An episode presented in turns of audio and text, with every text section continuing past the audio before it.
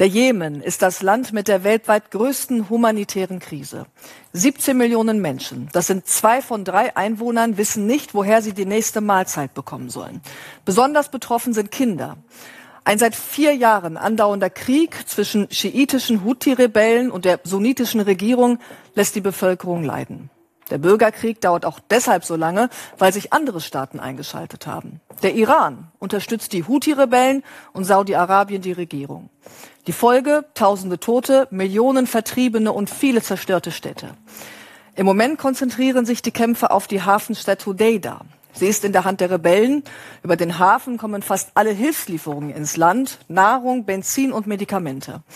Die UN warnen vor katastrophalen Folgen, sollte der Hafen nicht mehr genutzt werden können. Wie die Menschen im Jemen ums Überleben kämpfen, berichtet Daniel Hechler.